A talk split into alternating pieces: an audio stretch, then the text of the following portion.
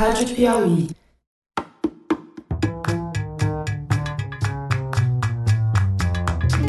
Sejam bem-vindos ao Maria Vai com as Outras, o podcast sobre mulher e mercado de trabalho da revista Piauí. Eu sou a Branca Viana. Antes de começar esse episódio, que é o último dessa segunda temporada do Maria Vai com as Outras, a gente tem uma surpresa para vocês.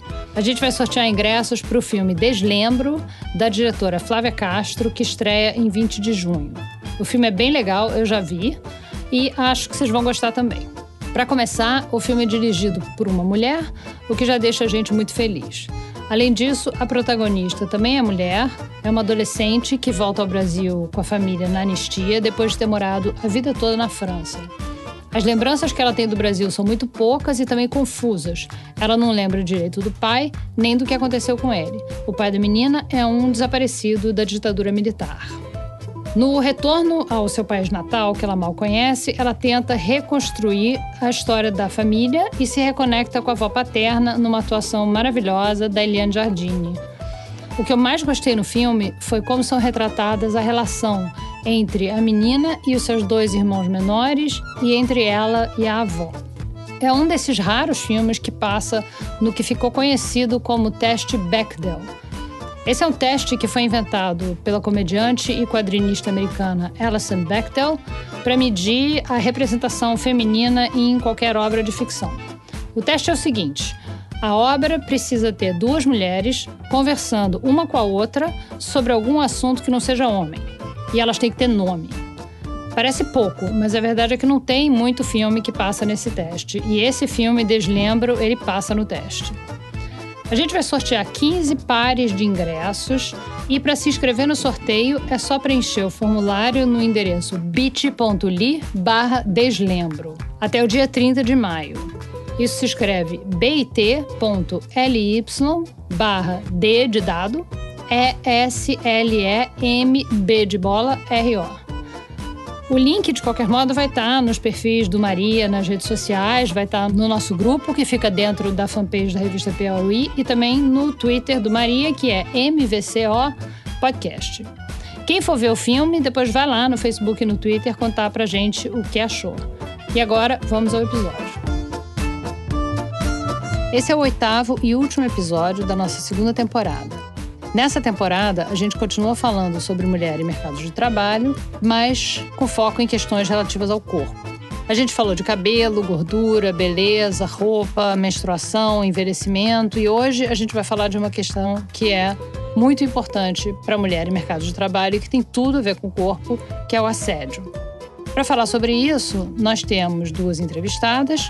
A primeira é a Gabriela Ribeiro, que é engenheira. Tinha um, um homem que no começo eu achava que ele me olhava estranho e tal, e de novo naquele jeito marrento. Aí eu, aí eu falei assim: você tá precisando de alguma coisa? Aí a pessoa, ah, tô te admirando. Aí eu, ah, admira de longe, porque tava me olhando muito estranho, eu não tava entendendo. E depois ele começou a chegar perto e passava a mão na minha mão. Aí eu ficava, tipo, chateada, eu tirava a mão, aí eu mudava de lugar, não sabia o que fazer. E justamente por esse ser um tema tão delicado, Nesse programa, a gente tem uma advogada especialista em assédio, a Ivanira Panqueri.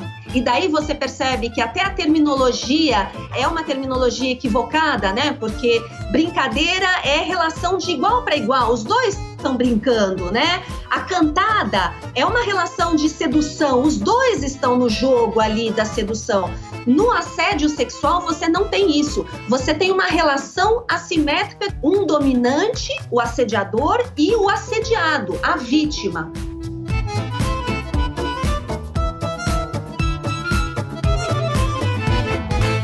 Meu nome é Gabriela Ribeiro, eu faço mestrado em engenharia industrial e faço pesquisa sobre sistemas de emulação para picohídricas, parte de geração de energia e conexão com rede e tenho 27 anos. O que é picohídrica?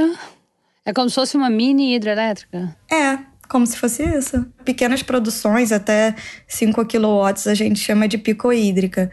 E elas são boas para você colocar em uma residência, comunidade ribeirinha, ou talvez para um museu, alguma coisa assim. Mas o que eu mais mexo é inversor de frequência. Desde que eu conheci esse equipamento, eu fiquei apaixonada, comecei a estudar ele. Aí tudo que eu faço, na verdade, acaba envolvendo inversor de frequência, sabe? Pode ser para controle de motor, pode ser para conexão com rede, mas é sempre mexendo com inversor de frequência. Eu sou técnica em mecânica, fiz o técnico em eletrônica uns anos depois. Fiz a minha engenharia eletrônica no Cefet. O que, que, é o Cefet? É o Centro Federal de Educação Tecnológica. Eles têm o médio, técnico, a graduação, o mestrado. Então, eu continuei meus estudos por lá e quando eu estava terminando a graduação, saiu uma oportunidade de dupla diplomação e aproveitei essa oportunidade para fazer o mestrado aqui em Portugal, no Instituto Politécnico de Bragança. Ah, e você tá morando aí então, em Bragança? É, então eu não pago mensalidade, não pago alimentação, mas assim, também não ganho, por isso que eu me vejo como desempregada no momento. E aí eu vou agarrando aqueles pequenos trabalhos, assim, que tem, sabe? Ah, tem um trabalho hoje como garçonete, depois como faxineira, e vende a brigadeiro aqui. A gente vai como pode. Brigadeiro faz sucesso? Faz. Faz tanto sucesso que o diretor mandou eu parar. Por quê?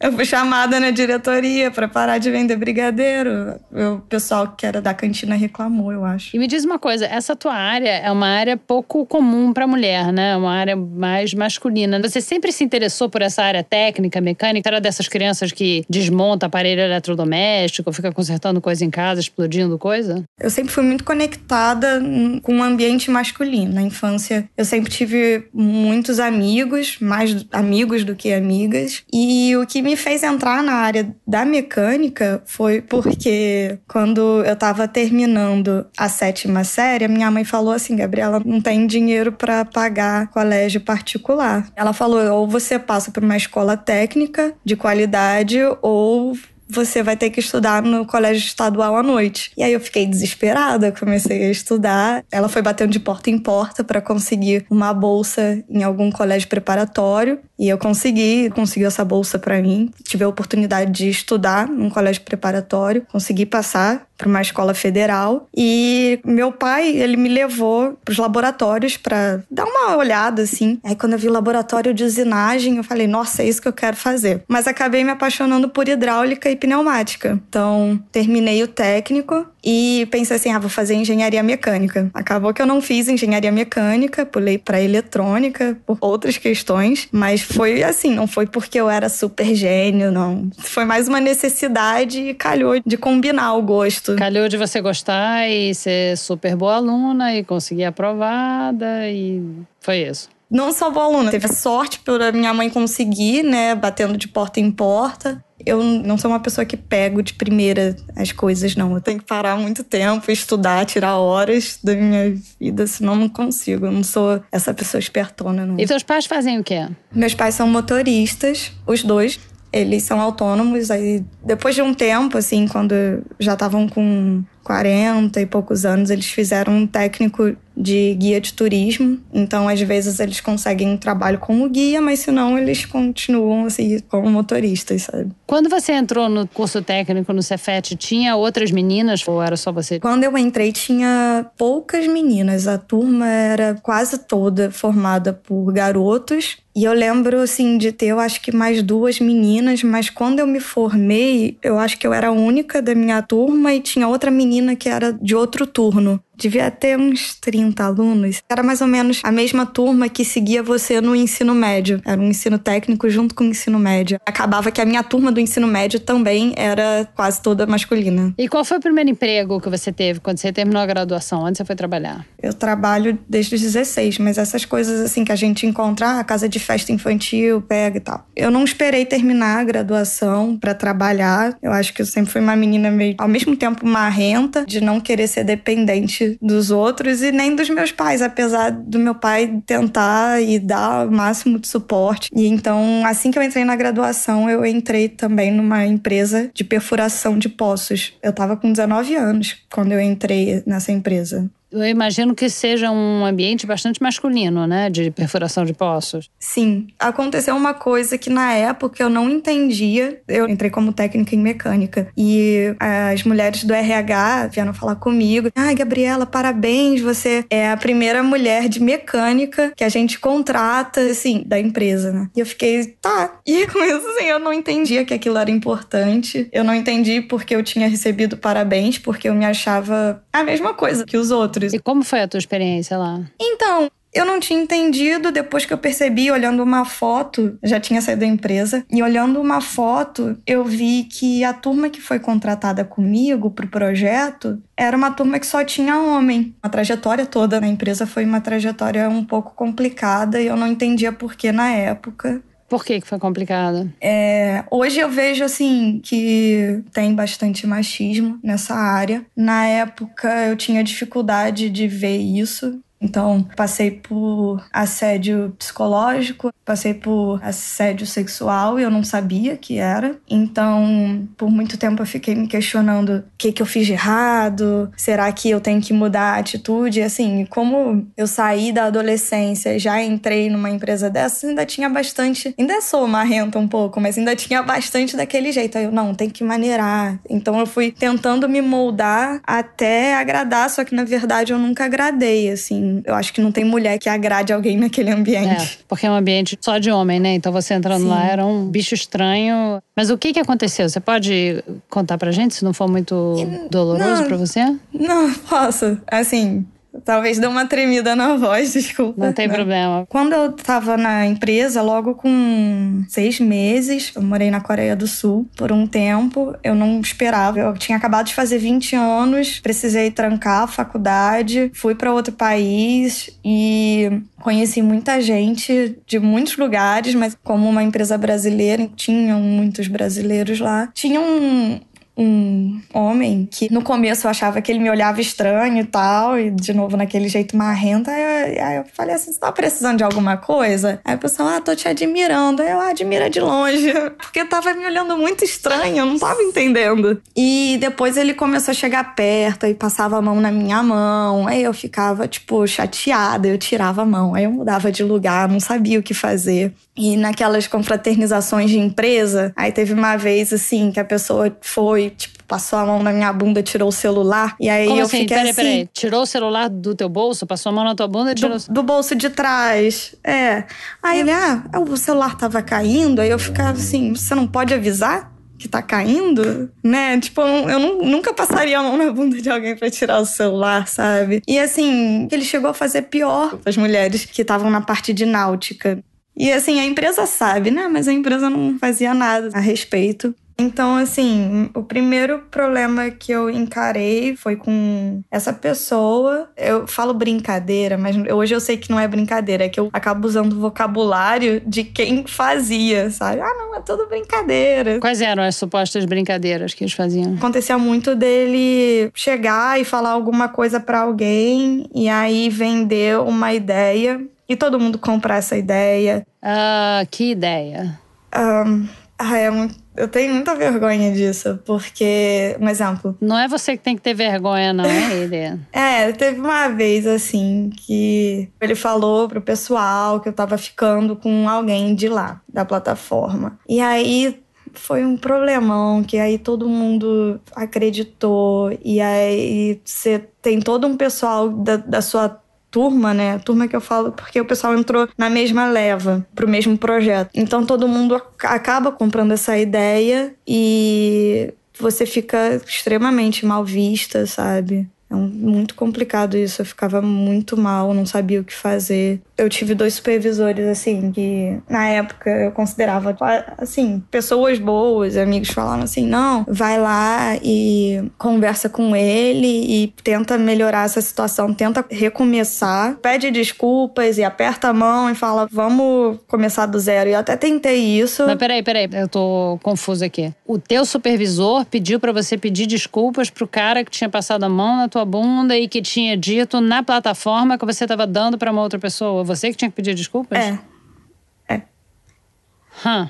Isso tudo você estava embarcada numa plataforma de petróleo? Eu fiquei 10 meses na Coreia do Sul. Então essas histórias foram acumulando desde que eu cheguei. Aconteceu durante o projeto e aconteceu durante o retorno do navio sonda para o Brasil. O navio sonda saiu da Coreia do Sul e eu fiquei na turma que ia da Coreia do Sul até Ilhas Maurícias. Então continuou nesse percurso e depois veio o esquema de embarque de 14 por 14. 14 por 14, só para explicar, são 14 dias embarcados e 14 dias em terra. Até então você ficou direto no navio sonda. É, eu ficava, como ele estava no estaleiro, então conseguia sair, pelo menos conseguia dormir em casa. Não fiquei é, 10 meses direto dentro. Mas quando eu saí da Coreia do Sul, então passei um mês, um mês e pouquinho nessa viagem. Tinha outras mulheres? Tinha as mulheres que trabalhavam no casaria, que era o pessoal que fazia comida, o pessoal que arrumava a cama, e tinha também algumas mulheres na parte de, de navegação. Agora, da parte de manutenção e perfuração de poços, só tinha homem e eu. E que efeito isso teve no teu desempenho no trabalho? Teve algum? No começo, quando eu entrei, eu não, não entendia, eu achava que era tudo igual. E depois eu fui percebendo que tem. Assim, até um exemplo. Acontecia, às vezes, quando você tem aquela cólica que dói muito que às vezes é difícil de andar. Eu percebi, assim, que como já estavam falando assim, ah, viu, isso que dá contratar mulher e não sei o quê, então eu nunca falava que estava com cólica. Se eu tivesse numa situação muito ruim, eu falava, ó, oh, tô com caganeira, preciso ficar no banheiro cagando, porque é cocô todo mundo faz, né? Então era mais fácil falar isso do que explicar, assim, olha, tô menstruada e tá difícil de andar hoje. Então até essas desculpas, assim, relacionadas ao teu corpo, você tem que contornar tornar. Eu percebi isso depois. Assim, no início eu não, eu não fazia ideia. O que acontece? São quatro turmas de embarque e são dois supervisores que revezam os 14 por 14. E aí eu lembro que ele queria mostrar para os outros, ah, a Gabriela trabalha bem, então vou colocá-la para fazer a mesma coisa. Só que às vezes eu ficava com, com algumas coisas que eu, que eu não entendo. Eu vejo como um trabalho idiota, sabe? Você tem guindaste, carrinho para colocar, empilhadeira, para levar material pesado, mas ele falava: não, você carrega lata de óleo na mão, porque você tem que mostrar que você é que nem os outros, sabe? Eu ficava assim, mas gente, isso daqui podia ir por empilhadeira, botava tudo numa coisa, já transportava da empilhadeira para outro lado. Mas não, você tem que carregar na mão para mostrar que é forte, sabe? E ao mesmo tempo que quando tem algum serviço que você mostra algum potencial e que tem raciocínio lógico e você toma alguma posição, eu lembro assim, um equipamento ele teve um problema, parou e eu gosto muito de estudar hidráulica e pneumática. Acabou que eu gosto, mas também eu estudava mais porque como eu cheguei, eu não tinha experiência, então eu tinha que compensar a experiência com conhecimento. E pelo menos isso me ajuda na fase de diagnóstico de problemas. Eu lembro uma vez que eu fui em conseguir diagnosticar, o problema é isso aqui, então vamos fazer manutenção dessa peça, ou então a gente já troca por outra. E aí eu falei com o meu supervisor, e ele falou: não, não faz nada não e ficou lá parado. Então eu conversei com um colega de trabalho e ele também achava a mesma coisa depois que eu expliquei tudo. E ele, ah, vai, fala lá. Eu falei, ó, oh, eu já falei, não consigo, fala você. E ele foi, falou a mesma coisa e a gente pôde dar continuidade no serviço, sabe? É uma coisa que eu não entendo, sabe? Você na época não entendia, hoje em dia você entende? É, hoje eu entendo. Demorou um tempo para entender. Eu acho que eu era mais confiante quando eu tinha 18 anos anos do que agora. Cada ano que vai passando, eu vou ficando menos confiante. E você acha que é por causa dessas experiências que você passa que você vai ficando menos confiante? Acho. Acho, assim, tipo, trabalhar nessa empresa foi péssimo pra minha autoestima, péssimo. Teve uma situação assim, eu lembro muito porque era uma pessoa que sempre brigava comigo. Era um mecânico e ele sempre falava alto, gritando comigo, então ele acabava me ofendendo. E aí ele já tinha me chamado de merda, assim, merda, merda mesmo, essas palavras. Antes e teve uma vez que eu fiquei muito pior, que foi quando ele transpareceu isso pra, pra equipe toda. Quer dizer, te chamou de merda na frente de todo mundo. E aí eu fiquei muito mal, assim, muito mal não sabia o que fazer. Na época, a gente estava voltando para o Brasil no navio, então é muito ruim porque você não tem como sair do navio, sabe? Se você sai do navio, você fica no meio do mar. E assim, na verdade, você quer desaparecer. Então, Esse cara tratava homem assim também? Ou era uma coisa especial com você? eu acho. Ele era. Assim, o ambiente embarcado, ele é um ambiente difícil. E eu acho que é difícil para todo mundo. Essa questão de estar confinado, você ter que acordar com gente que você não gosta, dormir com gente que você não gosta, tomar café da manhã, olhar todo dia para a cara das mesmas pessoas é muito complicado e não ter com quem você contar no final do dia, sabe? Não tem como você voltar para casa e falar: "Olha, mãe, a situação hoje foi, ó, não tem isso". Porque eu acho que na indústria no geral, porque as pessoas têm um hábito de, assim, eu aprendi sofrendo, logo você tem que sofrer. E isso para todo mundo. Ele foi demitido um tempo depois, porque ele foi mal educado com o meu supervisor. Engraçado que quando foi comigo nada aconteceu, mas quando foi com o meu supervisor, ele acabou sendo demitido. Eu lembro que na época, quando eu entrei na oficina, tava uma situação muito desagradável e eu tentei meio que: Oi, pessoal, vamos ficar calmos, vocês querem uma água, uma coisa assim. E acabou sobrando pra mim. Ele virou pra mim e falou que eu tinha que arranjar um marido pra me dar umas porradas pra ver se eu melhoro. E eu não sabia o que fazer, assim. Eu fiquei muito chocada, assim. Você sabe se, se as outras mulheres. Isso acontecia com elas também? Você tinha contato com elas? Então, eu conversava um pouco, mas eu não falava tudo que acontecia, assim, porque na época eu me sentia muito culpada pelo que acontecia. Então, Você achava que você que estava provocando isso? falar pra alguém é como se você fosse, de alguma forma, assim, eu, na minha cabeça na época, eu ia assumir realmente a culpa e falar: olha, gente, eu tô fazendo merda, eu tô errando e tudo, sabe? Então, não falava tudo, não. Conversava uma coisa ou outra. Eu tava achando o clima tão pesado que eu falei assim: olha, se isso é trabalhar como mecânica, eu acho que eu não vou aguentar. E aí eu pensei, tá, o que que eu gosto? Eu já tinha uma admiração muito grande pela área de eletrônica e aí eu comecei a fazer um curso à distância, o técnico à distância de eletrônica, para pedir para trocar. Acabou que eu entrei na graduação de engenharia, troquei minha graduação. Deixa eu ver se eu entendi. Você estava fazendo engenharia mecânica, aí você trancou a faculdade, você teve essa experiência de trabalhar na Coreia do Sul, embarcada numa empresa de engenharia, num navio sonda e tal. Por causa dessa experiência tão negativa de assédio moral e assédio sexual, você desistiu dessa área de mecânica e resolveu mudar de área, é isso? É, eu não falava pros outros, mas o que me fez trocar foi porque eu achava que não ia conseguir levar a área de mecânica como profissional. Eu achava que nunca ia encontrar meu lugar, nunca vou ser boa, nunca vai dar certo.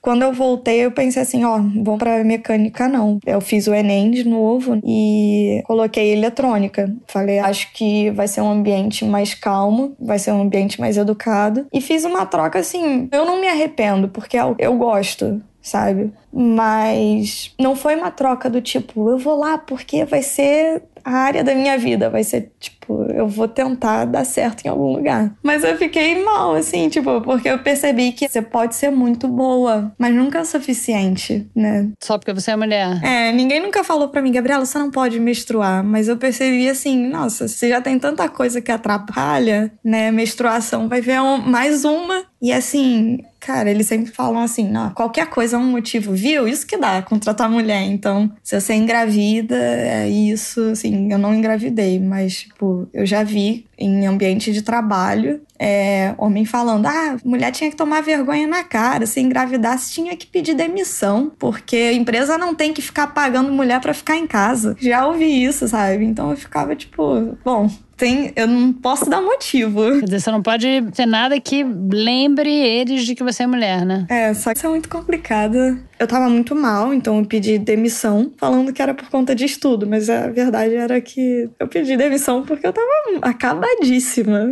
E eu pensei, ah, não, vale mais a pena ganhar menos e ser feliz, né? E aí eu tinha passado num estágio, aceitei a proposta, meu salário reduziu horrores, né? Porque eu saí de um trabalho que era de óleo e gás para um estágio. E eu pensei assim, ah, agora vai dar tudo certo. Trabalhava numa oficina eletrônica, onde trabalhavam três eletrônicos, e aí acabou que um homem foi fazer um teste lá. E ele é argentino, outra língua. Então o pessoal ficava fazendo muita brincadeira. Tinham dois homens fazendo muita brincadeira, entre aspas, de, de sacanagem, sensualidade e tal. E ficavam brincando, tirando sarro da cara do argentino. E teve uma hora que o argentino falou: Não, mas eu posso fazer vídeo? E eu, caramba, esses garotos estavam falando de pornografia, agora o argentino tá falando, perguntando se pode fazer vídeo. E aí eu fiquei muito chateada. Eu falei, ô, oh, gente, não, vocês estão de brincadeira, né, gente? Que coisa é essa, sabe? Que nível a gente tá chegando, uma coisa assim. E acabou que, na verdade, eu que interpretei mal, porque o argentino, na verdade, estava falando de fazer um vídeo de, do equipamento e eu pensei que ele estava continuando a conversa do outro. Só que aí, essa pessoa que estava falando anti-pornografia, ela acabou me dando uma resposta desproporcional. Ele levantou da cadeira, perguntou se eu queria participar de um vídeo com eles. E aí ele arriou as calças na oficina e eu me senti muito mal, assim, porque eu não sabia o que fazer. Então, na hora eu travei e eu tava, tipo, mexendo no circuito, né, que eu tava trabalhando. Então eu travei, não sabia o que fazer e eu não conseguia nem olhar para a pessoa direito, então eu ficava olhando pro circuito que tava na minha mão. E aí eu só lembro que eu saí, fui pro almoxarifado e fiquei sentada lá até a hora de sair.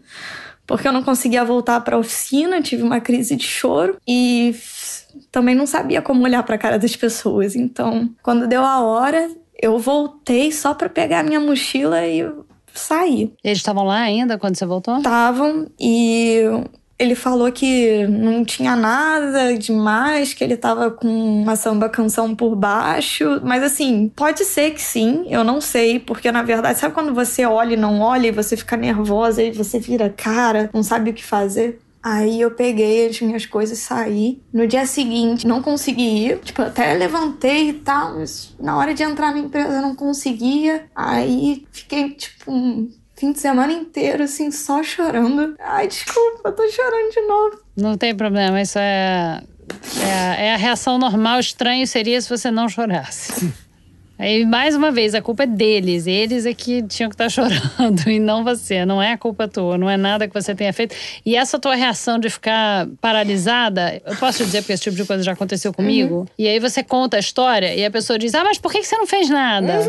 Ah, mas por que você não gritou? Ah, mas por que você não contou para não Sim, sei quem? Ah, mas por que. E não é, não é, não dá, não dá, não é assim é muito estranho. Eu vejo, tipo, talvez se fosse com alguma amiga, ou não precisa nem ser conhecida. Talvez eu acho, do jeito que eu sou, que nem eu te falei, eu sou marrenta. Vai ver, eu ia querer, tipo, meter a porrada na pessoa na hora. E... Mas quando é comigo, eu não sei o que eu faço. Eu travo completamente. Eu não consigo nem andar. Eu juro, eu não consigo. Tipo, eu fico. Eu não sei pensar, eu não sei mexer, eu não sei o que falo, é muito complicado. Não é só você, aí... essa tua reação é a reação mais normal de abuso e de assédio sexual, é a reação da vítima ficar paralisada. E é, é meio que sei lá, parece que a graça deles de fazer isso é essa. É causar essa sensação é. de vulnerabilidade, de fragilidade, de medo, né? Porque dá medo. E é um medo que meio que fica com você, você passa a vida carregando esse medo.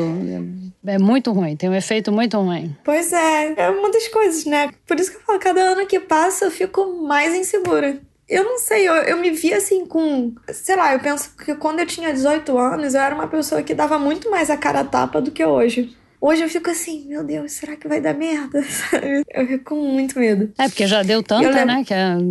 É, eu, em casa, assim, eu tava com muita. Eu, eu não falava nada do que já tinha acontecido na outra empresa. E aí, quando eu mudei para essa, eu pensando assim, nossa, vai dar tudo certo, aí deu errado. Eu não queria falar pros meus pais, porque ia ser assim, olha, então, eu tava ganhando mais, decidi ganhar menos, decidi continuar sendo humilhada e ganhando menos ao mesmo tempo.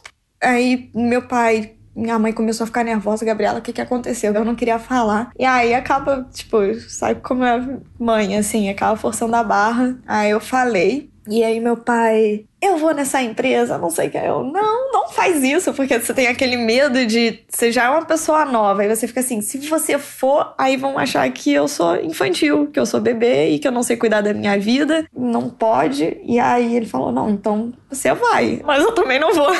e aí, cara, eu lembro que na semana seguinte ele me deixou na porta da empresa. Ele falou assim: se você não subir, eu subo. E ele queria que você fosse falar com o chefe? Sim. E acabou que ele teve que subir comigo, porque eu não subia. E aí, o que aconteceu?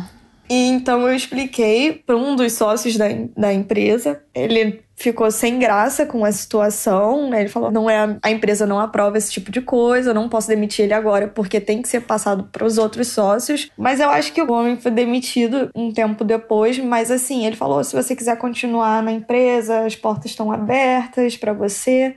Só que assim, sabe o que é passar pelo mesmo lugar onde as coisas acontecem é muito ruim. Então eu pedi demissão porque eu sabia que eu não ia conseguir acordar e estar tá lá todo dia, sabe? E aí você saiu dessa empresa e você fez o quê? Eu tinha aplicado para o Ciências Sem Fronteiras, fui para a Austrália, consegui fazer mais pesquisas lá. Quando eu voltei, depois de um tempo, consegui um, já um estágio no Brasil de novo. E aí foi, acho que, a experiência mais tranquila que eu tive, sabe? Era uma empresa de geração e transmissão de energia elétrica, Furnas. Só que a parte que eu fiquei trabalhava mais com cabeamento, documentação para cabeamento, uma coisa mais burocrática e faz planilha. Achava mais assim, é, o emprego mais tranquilo foi o mais chato. Chato. O mais desinteressante para você, né? Sim, e isso, ah, nossa, eu fiquei assim, nossa, será que vai ter que ficar trabalhando em escritório para ficar, sei lá, mais de boa? Porque não é o que você gosta, né? O que você gosta é meter a mão nas coisas, né? É. E aí você terminou a graduação, então. E aí depois? É, e surgiu essa, essa oportunidade de fazer um mestrado aqui. Em Portugal. Em Portugal. E eu tô fazendo mestrado em engenharia industrial, que é realmente a área que eu gosto. Mas bate uma insegurança. Eu acabo o mestrado, e aí, Gabriela? Vai pro mercado de trabalho de novo, na parte industrial, passa por isso tudo, tapa na cara. Ou faz o doutorado, que também é um tapa na cara, porque a área acadêmica, o pessoal às vezes acha que não tem machismo, né? Mas assim, as coisas que acontecem na engenharia, tipo, de professor. Eu tive professor que eles ficava falando assim: "Ah, aproveita agora para fazer a unha porque depois de você casar, você tem que ficar lavando louça". Nossa, é um leão por dia, né? É, assim, eu tive muita sorte de conhecer umas professoras maravilhosas. Eu acho que elas me abraçaram demais. Eu me senti muito acolhida com elas, sabe? E você conversa com elas sobre isso? Porque elas devem ter passado também, né? Algumas sim. Elas passaram. Nossa, e tem coisa que a gente acaba conversando, compartilhando. Teve uma época que eu tava namorando essa ideia de, não, talvez eu entre na área acadêmica, vai ser uma área bonita. Eu acho bonito, sei lá, as mulheres pesquisadoras trabalho de educação educação, coisa linda. E eu conversando assim, ela, nossa, mas quando a gente tem reunião, a gente fala e os caras não ouvem. E aí os caras começam a debochar da gente. Eu fico assim, gente, mas até aqui, pelo amor de Deus, eu não aguento. Tem outras meninas no teu mestrado? Tem, tem, ainda bem. E hoje eu vejo que meu olhar com as outras mulheres tá muito mais, sei lá, carinhoso, no sentido de, não, pra amiga tem que dar certo. Às vezes nem amiga, assim, não, mas vai dar certo, você vai conseguir, porque eu quero que elas consigam, sabe? Aí os caras assim, assim: ah, mas pra gente você não é assim. Ah, mas vocês não precisam. Tudo bem. Obrigada, Gabriela. Obrigada por falar com a gente. Ah, eu que agradeço. Vamos agora à nossa segunda entrevistada. Como vocês vão notar na entrevista, a Ivanira ouviu a entrevista da Gabriela, a nossa primeira entrevistada, para poder comentar a respeito. A Gabriela, é claro, autorizou que ela ouvisse antes do programa ir ao ar. Eu me chamo Ivanira Panqueri, faço 50 anos daqui a, a alguns meses. Sou advogada e procuradora no estado de São Paulo. O meu pós-doc foi sobre assédio laboral. Assédio laboral significa assédio no trabalho, né? É, uma das maneiras desse assédio se fazer evidente é o assédio sexual. E qual é a definição legal de assédio sexual? Existe uma? Hoje, ele é tipificado no nosso Código Penal, ele está no artigo 216A, vou até te ler aqui que fica mais fácil. Diz o seguinte: constranger alguém com o intuito de obter vantagem ou favorecimento sexual, prevalecendo-se o agente da sua condição de superior hierárquico ou ascendência inerentes ao exercício de emprego, cargo ou função. Pena de detenção de um a dois anos e a pena pode ser aumentada em até um terço se a vítima é menor de 18 anos. E quais são as formas que o assédio sexual costuma tomar no trabalho? Pode ser desde uma piadinha, desde uma situação que te coloca num constrangimento por conta de alguma abordagem sexual, ou pode caminhar de fato para situações muito mais gravosas, onde não há só um constrangimento em obter o favor sexual, quer dizer, você parte para uma atividade sexual, oral, vaginal, enfim, uma conjunção carnal, mas qualquer tipo de constrangimento, toques indesejados, o leque é muito grande. E daí você percebe que até a terminologia é uma terminologia equivocada, né? Porque brincadeira é relação de igual para igual. Os dois estão brincando, né? A cantada é uma relação de sedução, os dois estão no jogo ali da sedução. No assédio sexual, você não tem isso. Você tem uma relação assimétrica, um dominante, o assediador, e o assediado, a vítima. E por que, que as pessoas assediam, em geral? Eu acho que a sua pergunta foi perfeita pelo seguinte: normalmente, quando se está nessa situação de assédio, a primeira coisa que se faz é perguntar para a vítima: nossa, mas o que, que você fez? Então, veja, você sempre pergunta para a vítima o que ela fez para ensejar aquela situação de dor, de sofrimento, de devastação. Quando você faz essa pergunta que você me fez, você está exatamente apontando o verdadeiro autor e quem realmente tem que dar a resposta. Por que as pessoas assediam? Então, por que você tem um assédio laboral? Por que você tem o um sujeito que pratica o bullying? Por que você tem o professor que exerce esse esse tipo de assédio sobre a e por que o assédio sexual. E daí as respostas são variadas. Você tem um indivíduo inseguro que vê na vítima uma ameaça, ele é um indivíduo medíocre, recalcado, então ele precisa subjugar aquela vítima. Tem pessoas de fato com psicopatias, pessoas narcisistas. Agora, por que, que ela assedia? Porque as condições do ambiente também propiciam num ambiente onde, por ação das demais pessoas ou por omissão das demais pessoas, ela consegue fazer isso. Você também tem um assédio horizontal e também tem esse assédio vertical descendente para ascendente. Quando você tem, por exemplo, um assédio de baixo para cima, muitas vezes você tem o homem assediando a mulher. Porque aquela relação de poder estruturada na organização, na gestão de pessoal e tal, ele de alguma maneira ele quer quebrar, ele quer vir para a zona de conforto dele, que é ele no comando e a mulher sendo subjugada. Então você tem sim situações onde vai ter um subordinado assediando o superior, e no caso de colegas, esse assédio horizontal acontece até em virtude da vítima ser um pouco o bode expiatório. Porque quando o grupo percebe que aquela pessoa acaba sendo o foco de um chefe, aquelas pessoas muitas vezes por medo, porque estão subordinadas ao assediador, acabam se unindo ao assediador de uma maneira que as proteja, elas acabam também participando desse assédio. Você tem etapas, por exemplo, começa com elogios de uma forma lisonjeira, se a pessoa acaba recuando, se imprime uma força maior, mais ofensiva, e tudo isso faz com que a pessoa vá sendo minada na sua capacidade de resistência. Então, num primeiro momento, a vítima não entende o que está acontecendo, acha que ela vai suportar aquilo, ela acaba se recolhendo, tem todo um processo de culpa. Será que eu causei isso? A pessoa pode ou silenciar completamente por vergonha, ou muitas vezes, quando ela se comunica, a prova no assédio é muito difícil, ela sabe que ela pode ser novamente humilhada, ela pode ser ridicularizada, ela pode ter a sua honra novamente atacada se ela contar essa história. Então parece que os caminhos vão ficando cada vez mais afunilados. E quando você chega num ponto de desespero, de sensação de injustiça, pode realmente seguir para uma ideação suicida e você consegue detectar fases tanto da prática do assédio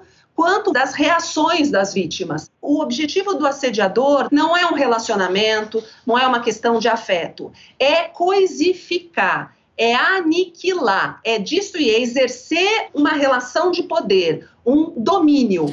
Quais são os recursos que uma pessoa assediada sexualmente pode ter? O que, a pessoa pode fazer? Do ponto de vista legal, o assédio sexual é um crime. Se ele é um crime, você pode chamar a polícia militar, você pode ir imediatamente para uma delegacia de polícia e você pode ligar para o 180.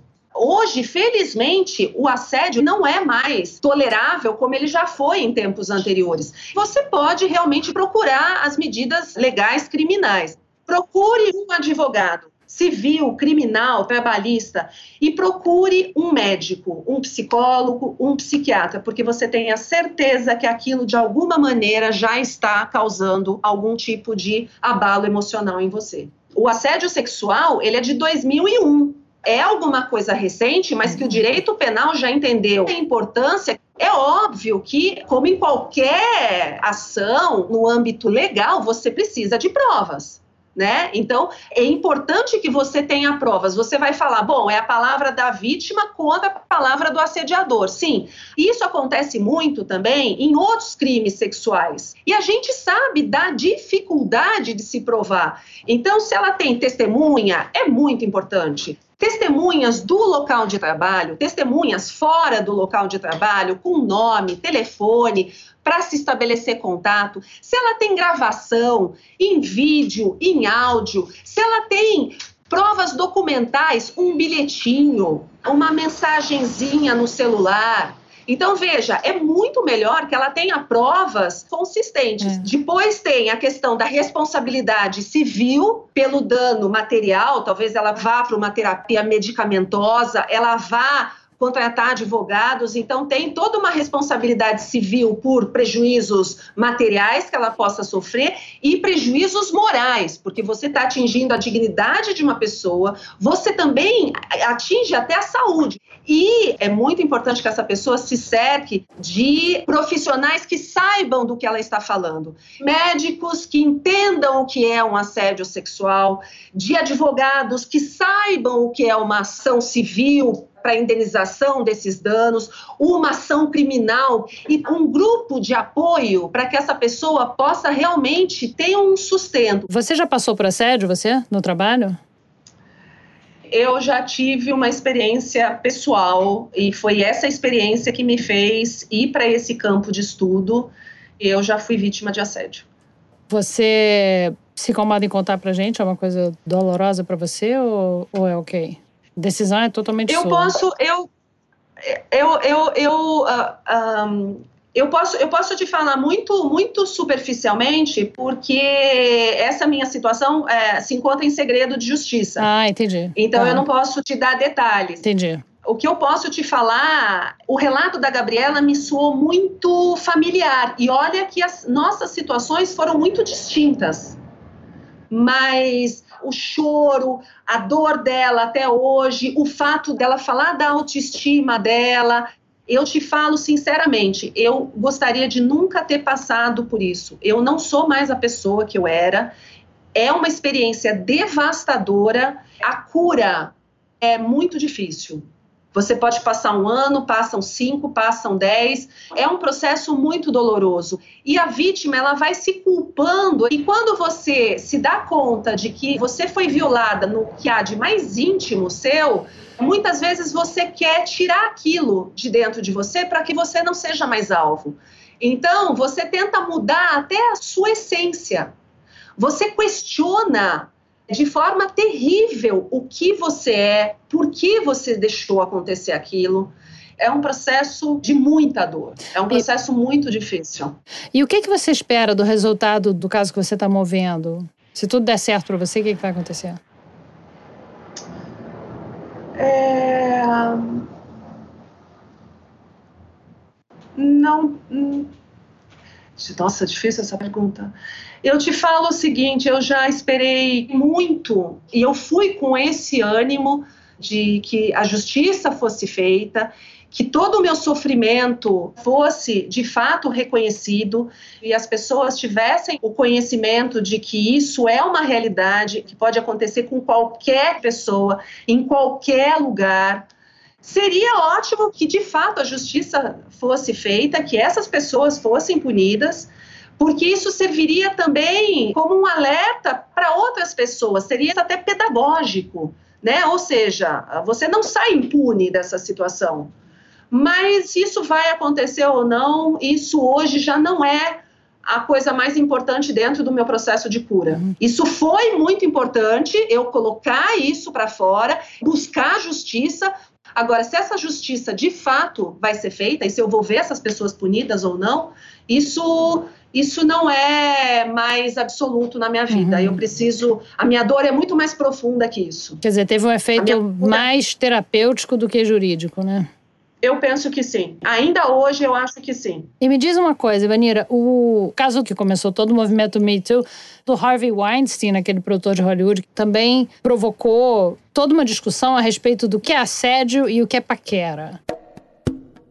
O movimento chamado de Me Too, ou hashtag Me Too, começou quando algumas mulheres foram à imprensa contar como elas tinham sido assediadas, estupradas, forçadas a fazer sexo oral ou ameaçadas pelo poderoso produtor de Hollywood Harvey Weinstein, criador da Miramax, uma das mais importantes produtoras de cinema nos Estados Unidos. As primeiras denúncias foram em 2017 e de lá para cá, mais de 80 mulheres acusaram o produtor de ter assediado ou abusado delas. O movimento é, na verdade, uma hashtag MeToo que se espalhou pelo mundo com mulheres de todos os tipos, idades, raças, nacionalidades e classe social denunciando seus assediadores ou contando suas histórias.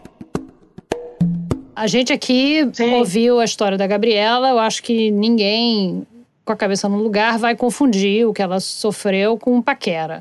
Mas tem casos que são mais Sim. no limiar, ou não, são coisas diferentes. Se eu for te responder de forma muito rápida, não dá para você confundir. Porque o assédio significa você acossar, encurralar, coisificar, você tem uma relação de poder sendo exercida. Tem uma pessoa que domina e um dominado. Não tem uma relação equânime. Não, você tem alguma coisa que constrange. Eu já ouvi de amigos meus, de colegas meus, ah, a gente já não sabe quando vai poder dar uma cantada e quando vai estar assediando. Eu não penso assim com todo respeito aos meus amigos, eu acho que isso faz parte de uma cultura sexista e machista. Não é não. Você oferece uma carona, a pessoa diz não, é não.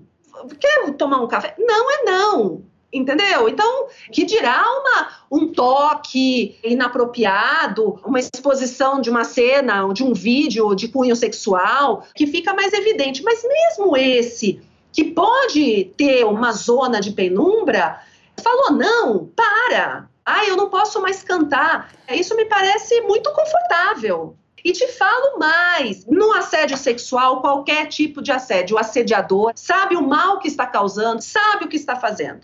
Bom, obrigada, Evanira. Super obrigada. Imagina, eu que te agradeço. tchau. Tchau. Essa segunda temporada do Maria Vai com as Outras vai ficando por aqui. Mas não para de seguir a gente porque vai ter novidade por aqui até a próxima temporada ir ao ar, o que não deve demorar. Enquanto isso, fique em contato por e-mail no mariavaicoasotras@revistapiauí.com.br ou então pelas redes sociais. O melhor lugar para conversar com a gente é o grupo do Maria no Facebook, onde a gente troca ideias sobre os episódios ou sobre qualquer assunto relacionado ao programa. E foi lá no grupo de Facebook que a ouvinte Letícia Dacker disse que achou Shopster, o nosso último episódio sobre envelhecimento e que a Márcia e a Heloísa são dois mulherões da porra. Isso são aspas dela. Eu não sei o que é Shopster, mas eu deduzo que seja bom, pelo e-mail dela. Ela diz que ela sempre se imagina no lugar das entrevistadas aqui do programa. E aí ela diz o seguinte, aspas, Há muitos anos trabalho de casa, então a aparência física simplesmente não entra na equação no meu caso. De modo que, honestamente, eu não sei como eu reagiria se, sei lá, alguém implicasse com a minha tendência a falar besteira, fazer referência a memes e fazer caretas quando eu dou aula. Talvez por isso a maior parte das pessoas com quem convivo voluntariamente hoje em dia sejam bem mais jovens do que eu. Nunca me lembro que estou ficando velha e que, segundo o cânone, deveria estar rindo mais discretamente e falando menos palavrão. Ao que eu respondo: foda-se. Acabo tendo pouca paciência para quem se enquadra nas regras não escritas da velhice para as mulheres. Mas não deve ser nada fácil enfrentar isso tudo no mundo corporativo, de modo que tira o chapéu para quem encara numa boa. Fecha aspas. Agora, se você não é de Facebook, você também pode encontrar a gente no Instagram. E foi o que fez a Vera Hagen, que comentou que detesta quando as mulheres mais velhas são tratadas, e ela diz o seguinte, com falsa paciência e olhares discretos, colocando em dúvida a nossa lucidez. A Irinice Freitas preferiu comentar pelo YouTube. E ela disse o seguinte: tenho 53 anos, estou muito feliz com meu cabelo curto, meu corpo envelhecendo e as consequências das escolhas que fiz. Não quero ser avó, mas isso eu não escolho.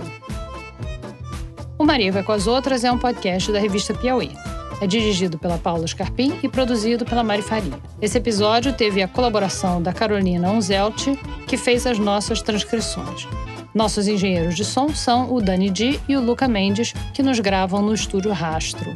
A Mari Romano e a Sara Lelievre são as nossas editoras. O responsável pela finalização e mixagem é o João Jabassi. E a responsável pela coordenação digital é a Kellen Moraes. Eu sou a Branca Viana e a gente se vê na próxima temporada do Maria.